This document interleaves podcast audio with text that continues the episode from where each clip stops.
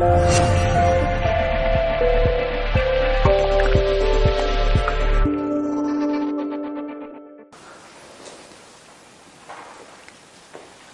que, tener, en cuenta lo siguiente. Eh, desde el punto de vista del paradigma científico materialista, pues esto es todo lo que hay, obviamente, ¿no? Es decir, la conciencia es una función del cerebro, es una propiedad que se da eh, cuando hay una organización suficientemente compleja, una propiedad emergente, pero realmente nadie sabe explicar qué es la conciencia, qué es en el fondo, ¿no? Y sin embargo, algo de lo que estamos todos completamente seguros es que somos conscientes, somos totalmente conscientes. Entonces, un poco lo que decían, eh, yo sé lo que es, pero si me lo preguntas no te lo sé explicar, ¿eh? por más o menos viene a ser esto. Entonces, sin embargo, aquí hay una paradoja ¿eh? en este aspecto. Aquí hay una paradoja ilustrada por este grabado de Escher. Entonces, porque si nosotros nos preguntamos dónde existe el mundo realmente, eso que experimentamos como un mundo externo, un científico te diría, no, no, en realidad existe en tu sistema nervioso, existe en tu cerebro. Vale, ya le preguntamos, ¿y dónde existe el cerebro? No, no, obviamente existe en el mundo. Entonces, tenemos como una especie de lo que se llama una jerarquía entrelazada, como en este dibujo, ¿qué mano dibuja cuál? ¿La derecha a la izquierda o la izquierda a la derecha? Eso es una paradoja inescapable, inescapable Salvo que, evidentemente, la respuesta es obvia. ¿Qué, mano dibuja cuál? la respuesta es evidente. Pues Esser es el que está dibujando las dos al tiempo. Pero claro, Esser ya no está en este plano. Desde el punto de vista del plano del dibujo, lo que vemos es aparecer cosas, ¿no? Veríamos aparecer un diseño como vemos aparecer cosas en el plano material. Pero Esser está en otra dimensión otra dimensión, una dimensión vertical. Ocurre eso con la conciencia.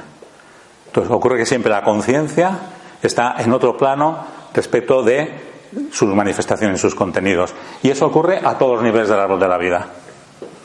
De hecho, la esencia de la conciencia está siempre más allá de cualquier manifestación, es vacío. Llegamos a la conciencia cuando llegamos a la vacuidad. En hebreo eh, recibe el nombre de Ain, la nada.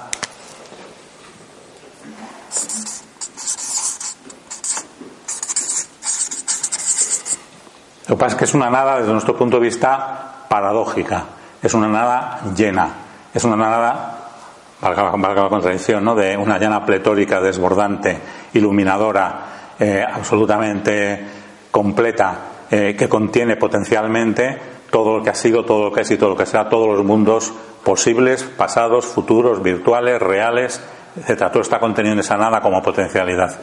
Entonces, eso justamente es ese estado primordial que emana de sí mismo este árbol de la vida del que estamos hablando.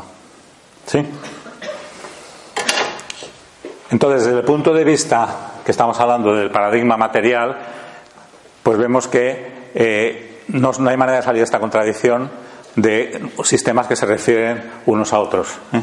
Yo me refiero a este, pero este se refiere a mí y este se refiere, o sea, que son, entramos con una especie de bucle cerrado, de hecho. Entonces tenemos que postular una dimensión superior que es la conciencia, justamente. ¿eh? Porque desde el punto de vista de la Kabbalah,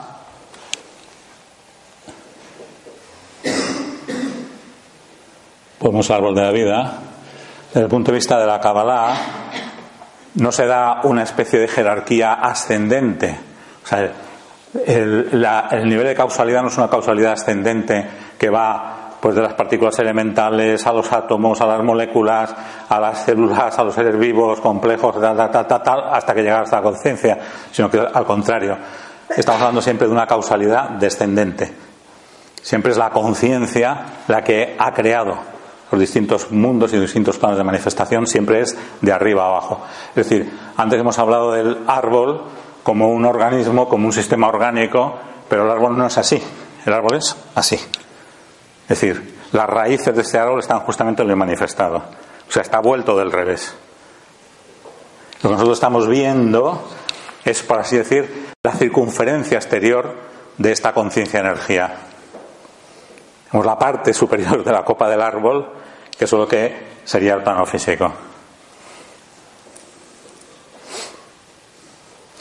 Entonces, si admitimos y justamente cuando se supera esta ilusión de lo físico y empezamos a interiorizarnos, es cuando damos el paso a la siguiente esfera, que recibe el nombre de Yesod, fundamento, y que como fundamento se refiere al fundamento, eh, a la pauta, a lo que está detrás, al entramado energético de todo lo que existe. O sea, que estarían todas las energías sutiles, por ejemplo, las energías vitales. Está, por ejemplo, ¿cuál es el fundamento de la vida? El instinto, por ejemplo. Entonces, todavía instintiva está aquí eh, representada. Vamos a ver que cada una de las esferas y de los puntos de esta columna central, que después comentaremos, representa un nivel de conciencia definido. Representa una estructura de identidad que despliega un nivel de conciencia. Entonces, en Yesod, la estructura de identidad es el ego. Es decir, el ego. Yesod es imagen, sobre todo. Entonces, el ego representa un doble papel, porque aquí tenemos, aquí justamente tenemos esa frontera entre la conciencia y la subconsciencia, entre la conciencia y la inconsciencia de que se hablaba esta mañana, justamente aquí. Es decir, el ego, el ego yesódico, que es el fundamento de la personalidad, de la personalidad externa, de la personalidad manifestada. A decir el ego me refiero al yo, de mi nombre, de mi apellido, eh, todo lo que me creo que soy, todo lo que me han dicho que soy, todo lo que he interiorizado, todo lo que siento, etcétera, etcétera, toda la imagen que he construido de mí mismo. Entonces, este ego es el arquetipo central de la conciencia a este nivel. Entonces representa un doble papel. Por una parte es saludable, es necesario, en el sentido de que si no tuviéramos un principio organizador de todas las experiencias que tenemos, pues sería caótico nuestro mundo interno, pero por otra parte es un mecanismo censor. Es decir, el ego establece todo aquello que, eh, con lo cual se identifica, con lo cual nos identificamos y que admitimos como propio, y lo que no admitimos como propio pasa entonces a la subconsciencia. Es decir, aquí está la frontera entre lo que es la conciencia y la subconsciencia. Evidentemente este ego no es nuestra identidad completa, no es todo lo que somos es algo, es una imagen parcial, una historia parcial de nosotros mismos, de nuestros personajes, de nuestro personaje principal y de nuestros personajes, nuestros arquetipos, nuestras máscaras que vamos representando los distintos roles en los distintos medios en, los que nos desenvolvemos.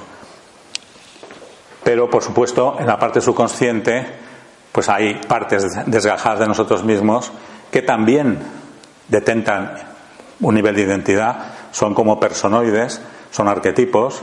Desde el punto de vista junguiano, por ejemplo, teníamos aquí el arquetipo sombra, por ejemplo, tendríamos el arquetipo contrasexual, anima animus, que como muy bien ha explicado esta mañana, pues con frecuencia se proyectan afuera, pues todos nos han metido en nuestro interior y se experimentan como del mundo externo, pero que también aparecen en nuestros sueños, con identidad, una identidad definida.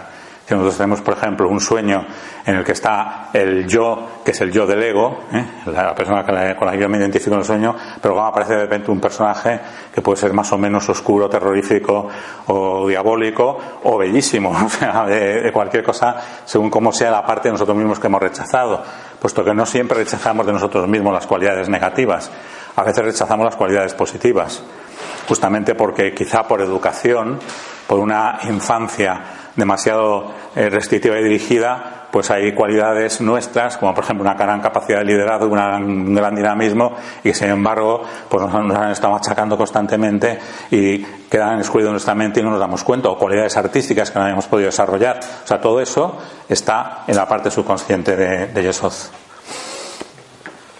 Y se expresa, de hecho, eh, el sueño es una de las formas más puras que hay de, conciencia yesódica el mundo onírico en general.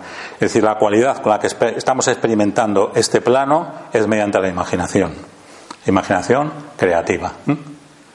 Sueño, en sueños, en fin.